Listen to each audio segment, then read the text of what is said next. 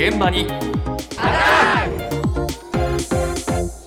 朝の担当西村篠さんですおはようございます。おはようございますございます秋のお祭りでおみこしや出店が出る季節になってきましたけれども。お秋祭りだなはい。お祭りで売られる飲み物、ラムネの瓶が今大変なことになっているようなんです。ラムネねえどんなことがなぜ起きたのか、どんな状況なのか、全国ラムネ協会の木村秀文会長のお話です。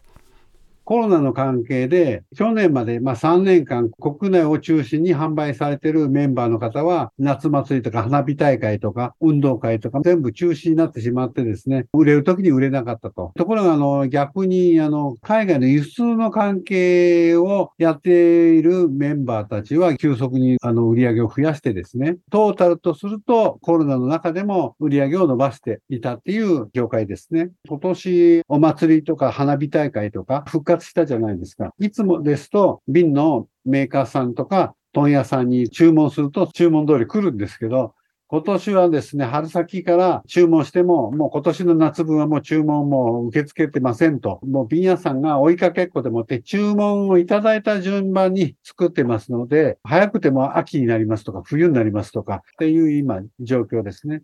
ええそんな先になっちゃうの、そうなんです。なかなか来ないということなんですよね。でお祭り間に合わないそうなんですよ。もう諦めるしかないというところもあるかもしれないんですけれども、気の毒だねはい。あの、やっぱりコロナで売り上げ減ったのかなと思っていたんですけれども、ラムネは海外で人気になりまして、そうなんだね、はい。ええ。業界全体で売り上げ伸びたそうなんですよね。すごいね。はい。全国のラムネのガラス瓶の生産量なんですが、2014年がおよそ3450万本だったのが去年はですね、およそ1億1000万ええ本と。そんなに増えてんだこの10年近くで3倍以上に急増したということなんですよね。最近飲まないけどな何十年飲んでない。小さい頃にね、お祭りで飲んだなという記憶はね、ありますけれどもね。そうかそうか、はい、海外で大人気ということで、はいこんな風に需要が高まる一方なんですけれども、ええその一方でコロナの影響で瓶の製造工場が閉鎖してしまうという状況もあって瓶が足りない、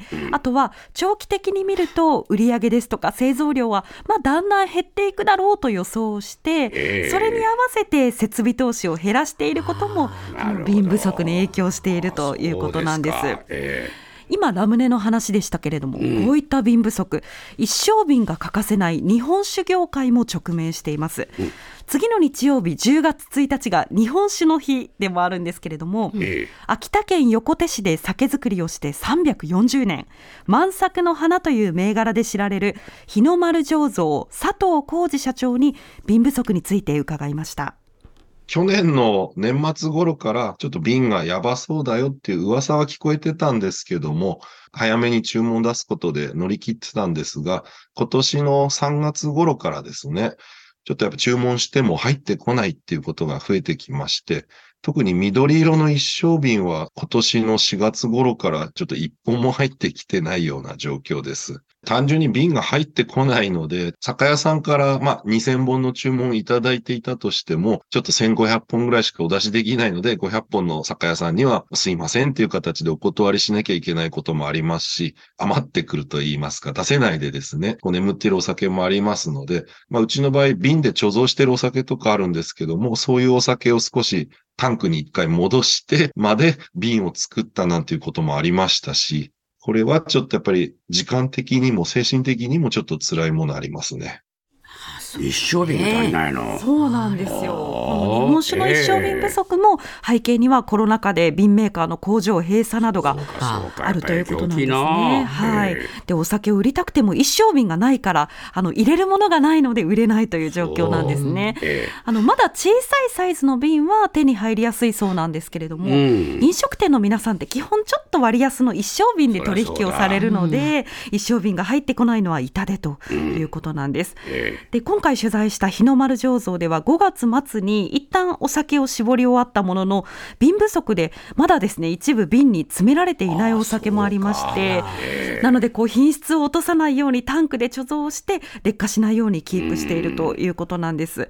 ただですね今この時期でもうこんな状況なのに11月以降ですよね。もう新酒が出てくるだろ？そうなんですよ、ねえ。新酒が絞れる時期に瓶が一気に必要になりますけれどもそ,、んな時に大丈夫なのかと不安の声も話していました。じゃあ私たち消費者にこんな大変な状況の中で何かできることはないのか全国便商連合会の今井明彦会長のお話です1回使ったらそれっきりであとは壊してしまう瓶じゃなくて何度も使えるリユースボトル一升瓶なら一升瓶。家庭ではね大きいですし重たいですしというのもあるんですけども購買の仕方というものも少しご検討いただければなそれからやっぱり瓶を大切にしていただくひびが入っちゃったとかあんまり傷がひどいだとかっていうのはやはりもう壊さざるを得ないので大切に使ってきちんとそれがまたリユースのサイクルに戻れるように町の行政回収の分別回収した資源ごみにきちんと出していただくだとかお酒屋さんにちゃんと戻してもらうだとか。ただねそれが受け入れてくれる店と受け入れてくれない店がありますからね。それは社会全体で取り組まなきゃならない問題だと思うんですけども、まあ、それはやっぱり消費者がそういうマインドを持ってくればメーカーさんはそれに対応するような動きを見せますし非常に重要なことになってくると思います。